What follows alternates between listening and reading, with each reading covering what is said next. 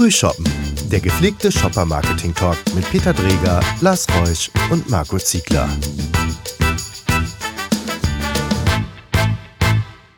Ja, herzlich willkommen zu unserem neuesten Shopper-Marketing-Podcast. Klasse, dass ihr mal reinhört bei uns. Heute haben wir nämlich auch echt ein großes Thema am Start, eigentlich ein unendliches. Man hört und liest ja jede Menge immer wieder über neue Trends, gerade auch so am Anfang des Jahres.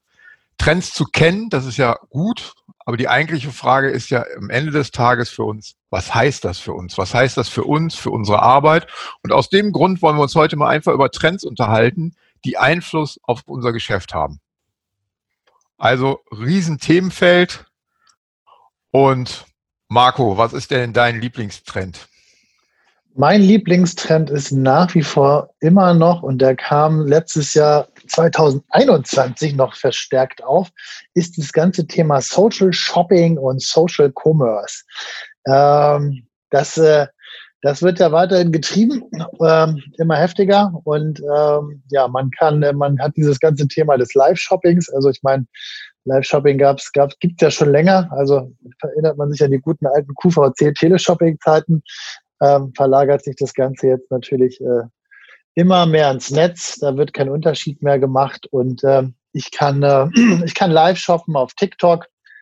Ähm, ich kann live shoppen auf Facebook. Ähm, die Frage ist auch da, was, wo entwickelt sich das ganze Thema bei Metaverse hin? Also die neu eingeführte Plattform von Facebook oder AK Meta. Also auch da wird es dann wahrscheinlich die ersten Story, äh, Stores geben und ähm, H&M launcht da jetzt gerade was. Ähm, ich glaube, das ist so ein, ähm, das ist so ein wirklicher Commerce, äh, ja, für mich äh, Shopping äh, für, für, für, die, für, für dieses Jahr. Mal gucken, was da alles passiert. Und äh, ähm, ja, ich glaube, da, da muss, das muss man auf jeden Fall weiter äh, ja, im Auge haben, würde ich sagen. Ich weiß nicht, wie ihr das seht, aber das ist auf jeden Fall das, was ich äh, shoppermäßig ähm, für dieses Jahr ganz oben auf der Agenda stehen sehe. Also das ganze Thema Social Commerce und Social Shopping. Ja, ich würde dem noch die Beratung hinzufügen, weil das ja auch Möglichkeiten gibt, mein Personal nochmal anders einzusetzen. Wenn Berater beispielsweise im Store, bedenken wir jetzt mal an Autohandel, ähm, frei sind, können die mit mir auch eine Beratung machen, mich live durchführen. Also es gibt nicht nur die Modethemen, sondern ich finde, das ist ein Riesenfeld, wo wir in manchen Branchen wahrscheinlich noch ganz am Anfang stehen. Absolut. Also, also ich meine, es ist natürlich super einfach, es ist super bequem. Ähm, ich meine, klar, jetzt durch Corona, ich, unsere Arbeitswelt hat sich verändert. Ich meine, wir zeichnen diesen Podcast jetzt ja auch wieder äh, remote auf. Früher haben wir uns dazu getroffen. Und äh, auf der anderen Seite können wir nur hoffen, dass, äh, dass die Menschen trotzdem irgendwann wieder rausgehen und äh, mit voller Leidenschaft äh, äh, auch in der Innenstadt shoppen werden. Aber das ist ja nochmal ein anderes Thema, was wir getrennt behandeln werden und wollen. Ja. ja. ich glaube auf alle Fälle, was die, was das ja, was das ja zeigt, und ist ja dieses, das Thema kommt ja aus Asien. Ich meine, Asien hat uns das ja vorgemacht und ich finde es immer spannend, dass man bei asiatischen Trends immer so guckt, setzt sich das bei uns durch oder nicht. Aber ähm, ich glaube, das Shoppen über eine Social Media Plattform ist ja erstmal so, dass da, es, es verkürzt ja diese, diese Strecke zwischen Inspiration und dem Kaufakt auf extrem kurze Art und Weise. Es ist ja nur noch ein Knopfdruck entfernt, egal ob dass die, neu, die neuen Anwendungen sind, die Pinterest oder auch Instagram eingeführt haben. Das macht das ja, der macht das Shoppen ja sehr, sehr einfach. Und ähm, ich glaube, ähm, das ist nicht, es ist weniger die Frage, ob das jetzt das große Shoppen im stationären Handel oder im E-Commerce ähm, ersetzt, sondern ich glaube, es ist tatsächlich eher die Frage, ähm, bei welchen Produkten machen solche Themen eigentlich auch Sinn und ist es geht eigentlich einen Shopping-Aspekt oder hat es vielleicht auch einfach einen Brand-Building-Aspekt? wenn man über große Marken redet. Weil natürlich dieser, dieser kurze Kaufakt und äh, oder diese kurze Entscheidung, dieser kurze Entscheidungsweg, das ist das, was ich total spannend daran finde. Und ich glaube, es gab eine Zahl, die mir, äh, die mir über den Weg gelaufen ist, dass 62 Prozent der, der Social Media Nutzer äh, in diesem Jahr auch definitiv kaufen werden.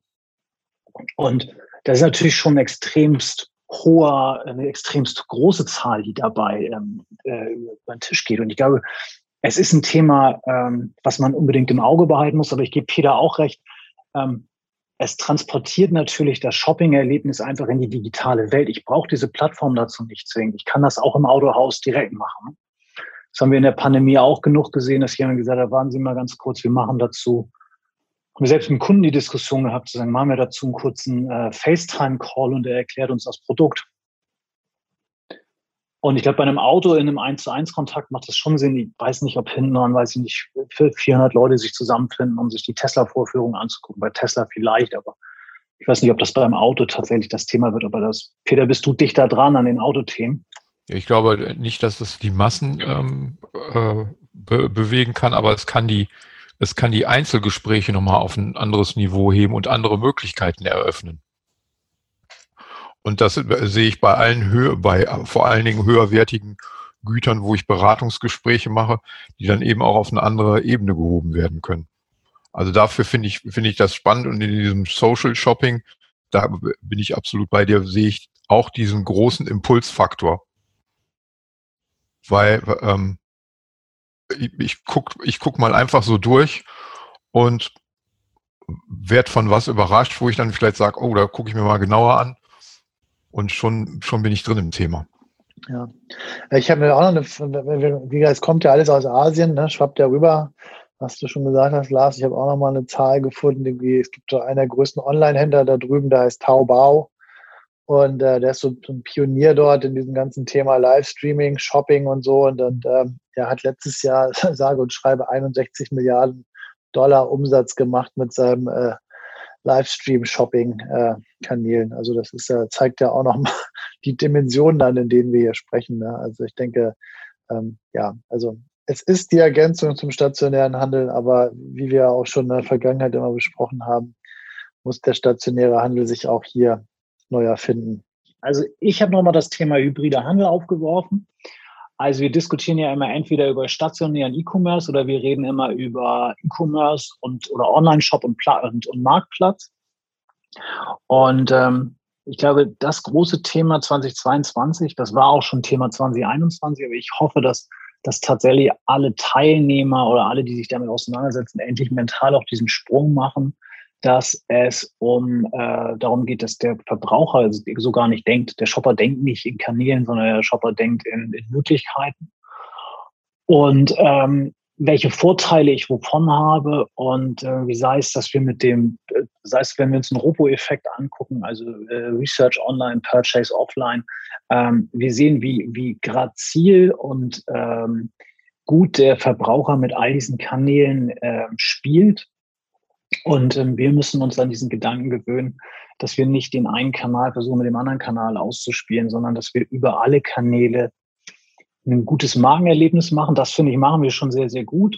Äh, aber dass wir auch über alle Kanäle ein vernünftiges Shopping-Erlebnis machen. Das fängt mit so Hygienefaktoren an, dass Produkte überall gleich beschrieben sind. Aber es hat auch damit zu tun, dass wir immer weiter in Erlebnis denken müssen und sagen müssen, okay, welche Vorteile hat mein Produkt wie kann ich das eigentlich vernünftig ähm, so rüberbringen und wie kann ich es auch konsistent über alle Kanäle rüberbringen. Und gerade dieses Thema konsistent ist, Konsistenz ist eins, was wir bei vielen, vielen Kunden haben. Ja. Wir sagen, das Erlebnis ist in den Kanälen total unterschiedlich, weil es in unterschiedlichen Silos betreut wird.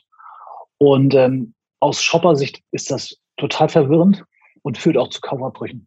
Dann wähle ich lieber ein Produkt, was konsistenter in seiner Kommunikation ist, wo ich weiß, dass der Fernseher genau der Fernseher ist, den ich meine und mich nicht sicher bin, ob es vielleicht gerade auf der Plattform das Vorjahresgerät ist und ich es nicht genau aus den, aus den Specs ersehen kann. Deshalb für mich ist ein großes Thema, dass wir diesen Sprung müssen wir machen. Wir müssen das Silo überwinden und für äh, einheitliche Einkaufserlebnisse, egal ob stationär, Shop, Online-Shop oder Plattform äh, gehen, das ist für einen Shopper nicht relevant. Absolut. Ja, auch mal mehr Kunden, die dann auch wirklich sagen, okay, die uns als Agenturen da auch nutzen, einfach, ne? Als, sag ich mal, als ähm, Mediator klingt zu dumm, oder ich sag mal, ähm, Vernetzer ne? zwischen den Silos. Also das ist, ähm, ich glaube, das ist noch nicht mal böse Absicht auf Kundenseite, dass, ähm, dass das dann manchmal gar nicht funktioniert, weil die auch so sehr mit sich selber beschäftigt sind und wenn man da als Agentur fachbereichsübergreifend arbeiten darf für einen Kunden, dann, dann sehe ich das einfach als Aufgabe der Agentur an, hier entsprechend zu vernetzen oder aber auch zu gucken, inwiefern man wirklich dann, wenn man nicht mit äh, involvierten Fachabteilungen arbeitet, wie man die trotzdem aber inhaltlich abholen kann mit den, sage ich mal, Fachabteilungen, mit denen man zusammenarbeitet. Weil ich glaube, das, was du da sagst, ist, äh, ich finde das auch immer ganz schrecklich, wenn, wenn man, gerade wie wir als, als Kommunikationsmenschen, sieht, wenn man ein geiles Produkt hat und du einfach siehst, dass es in der Kommunikation einfach in der, in der Journey oder sag ich mal auch in, der, in, dem, in dem Sales Funnel, ähm, wenn es dann einfach Redundanzen gibt oder auch einfach das, das Clash da. Das ist so, wo man weiß eigentlich, dass, dass, dass das ist kein großer Akt, ähm, dort eine Stringenz und eine Konsistenz aufzubauen. Ne? Das ist einfach, äh, und das, das finde ich immer, das finde ich persönlich immer schade und ähm, finde, das ist auch Pflicht von uns als Agenturen, da wirklich äh, unseren Kunden darauf aufmerksam zu machen. Entweder sie berücksichtigen es und beherzigen es, ähm, oder sie sind manchmal leider nicht in der Situation, dass sie es beeinflussen können. Aber ich finde, äh, da, da haben wir ja auch die Aufgabe, die beratende Funktion als Agenturen da ganz klar darauf hinzuweisen. Also das ist, ich finde, nicht, nichts, nichts schmerzt mehr als das.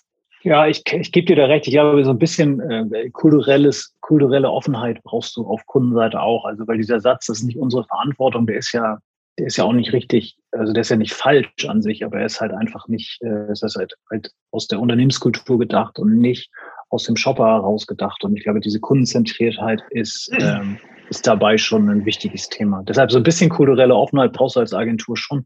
Dann sind wir, glaube ich, gute Botschafter dafür, diesen Veränderungsprozess anzu oder diese Denke anzustoßen.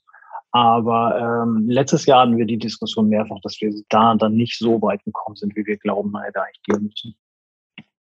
Aber deshalb ist es ja auch mein Thema 2022.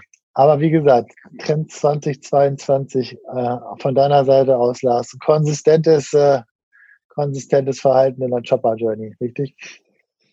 Ja, also vielleicht ist es einfach das, was wir gelernt haben, über die Kanäle aus dem Marketing heraus zu sagen, welche Kanäle, wie spielen wir virtuos auf den Kanälen, dass die Kommunikation sauber ist und relevant ist, wie spielen wir virtuos auch auf den Vertriebskanälen, dass auch die, das Abverkauf darf nicht verwirrend sein, das merken wir immer.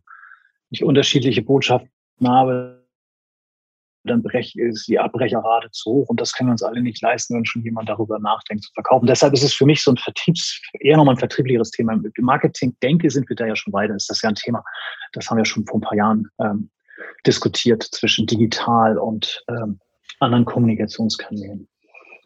Aber, aber kommt es dann dadurch, dass, dass, dass nach wie vor, dass, bist du auch der Meinung, dass immer noch, dass, dass das alte das alte Problem ist, weil Marketing mit Vertrieb nicht spielt und Vertrieb mit Marketing nicht. Ich finde, ist ja in den Jahren äh, schon besser geworden jetzt. Aber äh, nimmst du das immer noch so wahr, dass da immer noch dann so Diskrepanzen sind?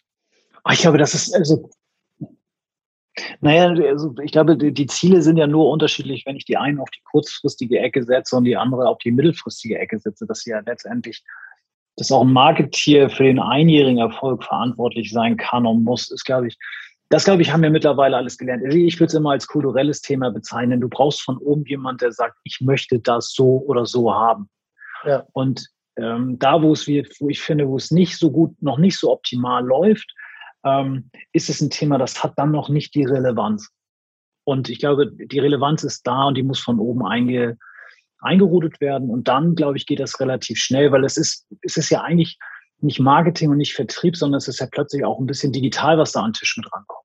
Und das ist ja so eine, immer noch so eine, auch so eine dritte eigene, so ein drittes eigenes Silo, wenn du so möchtest, was vielleicht manchmal da noch nicht integriert mit am Tisch sitzt. Und ich glaube, das ist das, was wir, wir brauchen das an einem Tisch. Vertrieb und Marketing sind nur zwei unterschiedliche Medaillen ähm, oder Seiten einer Medaille. Und äh, die Kollegen aus dem Digitalen äh, gehören da genauso mit dazu. Ich würde noch ein anderes, mal ein ganz anderes Thema mit reinwerfen. Das ganze Thema Nachhaltigkeit spielt in meinen Augen eine Riesenrolle. Wenn man an Packagings denkt, wenn man an Versand denkt, wenn man Absolut. dieses ganze Feld ähm, auch über alle Branchen weg spielt in meinen Augen eine Riesenrolle. Also gerade in der Pandemie haben wir uns anscheinend auch wieder so ein bisschen auf viele Dinge zurückbesonnen. Das führt ja, da gehören auch für mich so Dinge drunter wie bewusster Konsum dass ich eben jetzt wirklich mich mit regionalen Themen beschäftige, dass ich mein Umfeld in der Nähe wieder mehr wahrnehme. Ich denke, das ist auch noch ein äh, sehr großer Punkt, den wir, den wir berücksichtigen müssen bei allem, was wir tun. Dass ja, wir absolut. eben nicht Müll produzieren. Ja, also ich meine, das geht ja auch ganz klar in das Thema Markenhaltung immer mehr wieder mit ein. Ne? Das ist dieses ganze, ja, wie heißt es so schon, Purpose nach wie vor. Ne? Aber auch da, finde ich, müssen, müssen einfach die Marken auch gucken, ähm, dass es nicht so ein Greenwashing wird. Ne? Dieses ja, da muss man äh, authentisch sein. Absolut, weil wenn du da, also wenn du da nicht glaubwürdig bist dem Verbraucher gegenüber und versuchst ihn dazu zu betöppen irgendwie, ähm, ich glaube, das kriegst du doppelt und dreifach wieder zurück um die Ohren gehauen vom Verbraucher. Ne? Also das ist klar. So, aber ich gebe dir auch völlig recht, dieses ganze Thema Nachhaltigkeit auch, auch wieder noch wieder kombiniert mit dem ganzen Thema, was wir auch schon mal äh, zuvor in einem Podcast bei uns hatten, das ganze Thema lokal kaufen, regional kaufen, ne? das ganze Thema auch gerade im, im Lebensmitteleinzelhandel ist es ja auch ein ganz wichtiges Thema, was da immer wichtiger wird. Ich finde auch, es gibt da auch, ähm, was ich auch cool fand, das habe ich jetzt letztens, also das ist jetzt schon länger passiert, also auch Milch, Milchprodukt, ne, Liter Milch. Äh, wir wissen selber, was für eine Problematik es da gibt, irgendwie in der Produktion. Und ähm, es gab zwei Hersteller bei mir hier oben in Norddeutschland, die einfach gesagt haben und das auch auf die Packung raufgelabelt haben. Die haben gesagt, einfach, wir packen, wir zahlen jetzt den Milchbauern mehr Geld und wir riskieren das. Ähm, und äh, die Milch wird weiterhin gekauft. Die Leute sind bereit, das auszugeben, weil sie wissen, okay, ähm, da, da geht es ums Wohl der Tiere. Ich meine, auch da spannen wir den Bogen vielleicht so ein bisschen weiter, aber unser neuer Bundesgesundheitsminister versucht da ja auch wirklich jetzt äh, da Geschwindigkeit aufzunehmen und ähm, diese Spirale, in der wir uns immer befanden haben, das fand ich deswegen schön, dass du es gesagt hast, Peter, Corona hat uns vielleicht auch mal wieder so ein bisschen mehr geerdet. Ähm, leider musste erst so eine Pandemie kommen, aber ähm, dass die Menschen da vielleicht auch mal ein bisschen mehr über das gesellschaftliche Verhalten der Menschheit so ein bisschen nachdenken. Also wir, wir haben ja auch schon mal einen Podcast gehabt, wo wir über, über Nachhaltigkeit gesprochen haben. Also mit, wir können halt nur hoffen, dass es auch ein bisschen anhält, ne? dass diese Geiz ist geil Mentalität von vor, ich weiß nicht, 20 Jahren, dass die nicht dann doch irgendwann wieder zurückkommt und ähm, uns um die Ohren fliegt, aber dann wahrscheinlich mit doppelter und dreifacher Geschwindigkeit. Aber darf ich da mal eine kritische Frage stellen? Ja. Nö. Wenn man nicht, darf auch nicht so ja. das, das, alles klar. Nö. Ich finde, wir sollten hier auch nicht immer so viel Konsens haben, aber das, ich glaube, wir müssen über das Nachhaltigkeitsthema, dass das, dass das Sinn macht und dass das gut ist für uns, dann müssen wir auch gar nicht drüber diskutieren. Aber ich finde, ähm, wenn wir alle, ähm, also, was ich dabei vermisse, ist ein Akteur, der ähm, dem ganzen Thema auch Rahmenbedingungen setzt. Also ich, ich finde äh, persönlich nachhaltigen Einkaufen, lokal einkaufen zum Teil äh, absurd diskriminieren ähm, Wieso? Wir drei, äh, weil wir drei sind ja in der Lage, zu dem Schlachter nebenan zu fahren und das, äh, die Kuh mit dem, die noch einen Namen bekommen hat, davon, dass, äh, weiß ich nicht, äh, das Rumsteg zu kaufen, ne? für, weiß ich nicht, 42 Euro das Kilo gefühlt, keine Ahnung. Ähm, aber wenn du, ähm, wenn du vor der, vor der Fleischtheke mit dem, mit dem Nackensteg für 1,99 stehst, ne? dann die Leute, die das kaufen, haben zum Teil nicht die Möglichkeit, äh, sich beim Schlachter anzustellen. Ähm, das siehst du auch in der, ähm, in der Fashion-Industrie, wie viele Leute dann doch bei Primark ihr T-Shirt kaufen müssen und nicht unbedingt wollen. Und ähm, ja. ich finde, das eine ist dabei, ist, ähm, dass wir tatsächlich die Notwendigkeit dafür haben. Da bin ich total bei euch. Was mir aber dabei auch fehlt, ist, das ist kein Thema, was die Verbraucher mit ihrem Portemonnaie abstimmen sollten. Also entweder wir haben äh, klare Vorgaben, ob wir das jetzt machen wollen oder nicht, aber zu sagen, jetzt, ob sich jetzt, also wie jetzt Tierhaltung erfolgen soll, ist ja keine Verbraucheraufgabe. Nein, auf gar keinen Fall. Absolut nicht. Nee, absolut nicht. Aber das ich bin bei diesem Nachhaltigkeitsthema immer deshalb immer so ein bisschen aufgewühlt, weil ich einfach finde, dass wir, ähm, dass wir den Unternehmen auch mit Recht erzählen, dass das wichtig ist und dass das kein Greenwashing sein muss, darf, sondern dass es auch authentisch sein da muss. Ähm, aber ich finde, ähm, in einem Land, was auf unserem Industriestandard lebt, ähm, müssten wir auch ähm, auch politikseitig eine Entscheidung treffen können, in welcher Art und Weise wir Haltungsformen haben wollen oder nicht, was das hinten dann, dann kosten soll. Und das ist im Moment so ein frei, frei flotendes Thema. Wir sehen ja, dass diese Produkte gekauft werden. Und ja nicht, ja. weil Leuten das nicht wichtig ist, sondern weil vermutlich Leute sich das nie anders leisten können. Ja, oder, nicht äh, oder nicht leisten wollen auch zum Teil. Also ich will jetzt gar nicht absprechen, dass es dann natürlich auch verschiedenste ähm, soziale, sage ich mal, äh, verschiedenste soziale Ausrichtungen gibt in der Gesellschaft. Das wissen wir alle natürlich. Und die Frage ist aber auch, das ist eine alte Diskussionsfrage. Muss ich jeden Tag Fleisch essen? Und wenn ja, wenn ich jeden Tag Fleisch essen will, was will ich dafür, bin ich bereit dafür bezahlen? Ich meine, ich finde es ja schon mal gut, dass die Industrie es jetzt schafft, ja zumindest mal ähm, das auszuweisen, wie, wie dieses Fleisch produziert wurde. Ne? Also was, äh, ne? es gibt ja diese standardisierten von, von A bis, ich weiß gar nicht, was geht das ehe, diese Klassifizierung, die da drauf ist, dieses ganze Tierwohlsiegel.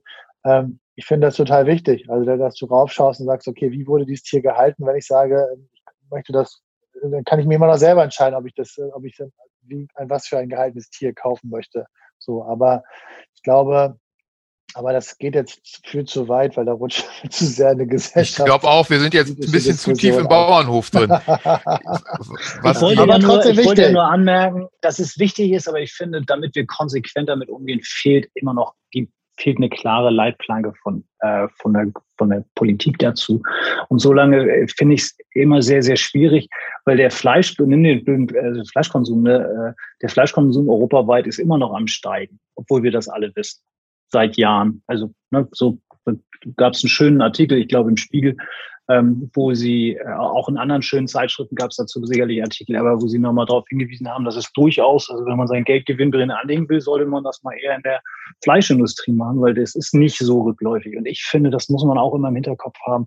Ähm, so ganz so einfach scheint sich das nicht umstellen zu lassen. Und das ist ein wichtiges Thema und äh, wir brauchen da mehr Power auf der, äh, auf der Straße. Aber ich dem, finde auch. Dem, ne? würde ich gar, dem würde ich gar nicht widersprechen, aber das ist für mich nur eine Facette.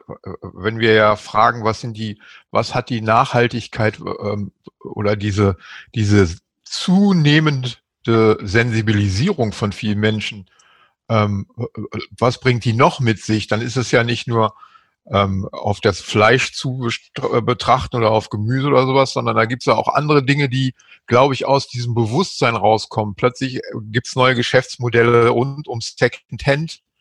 Dinge, diese ganzen ja, Abo-Modelle, die kommen, genau. muss ich noch, muss ich noch alles besitzen? Also ich glaube schon, dass, dass, dass das alles Folgen sind von ähm, von dieser Sensibilisierung. Und das fließt eben in dieses Schlagwort Na Nachhaltigkeit ein. Aber ähm, bisschen weniger wegwerfen und plötzlich äh, entstehen da so Second-Hand-Geschäftsmodelle. Ähm, Finde ich super spannend.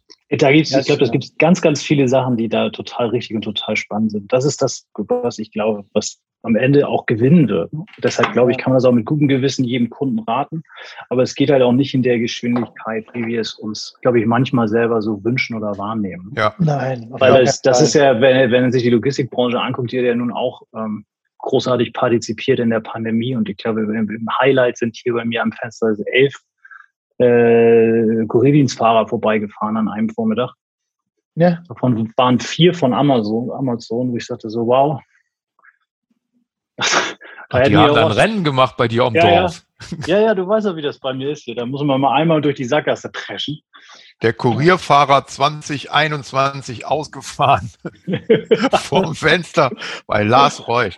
Das ist doch super. Aber wollen wir festhalten, also äh, äh, äh, wie heißt es so schön in a nutshell, so was ist also für, für, für uns ein Megatrend nach wie vor ist Social Shopping, Social Commerce, so, das wird weitergehen von Pinterest TV über, über die ganzen anderen Social Media Kanäle bis hin, dass es kuratiertes Online Shopping gibt, richtig? Also das ist so, glaube ich, eine Sache, die uns äh, total wichtig ist. Ähm, andere Thema war Nachhaltigkeit, ne? Und, ähm, und das andere Thema, was Lars hatte, war nochmal wichtig zu sagen, okay, lass die, lass die Chopper Journey wirklich äh, weiterhin ein konsistentes Markenerlebnis und auch Kauferlebnis haben, äh, weil sonst, äh, weil sonst ist dann der Abbruch leider dann doch immer wieder da und gegeben. Ne? Das sind so, ähm, sind so die drei Themen, die wir alle drei am wichtigsten finden.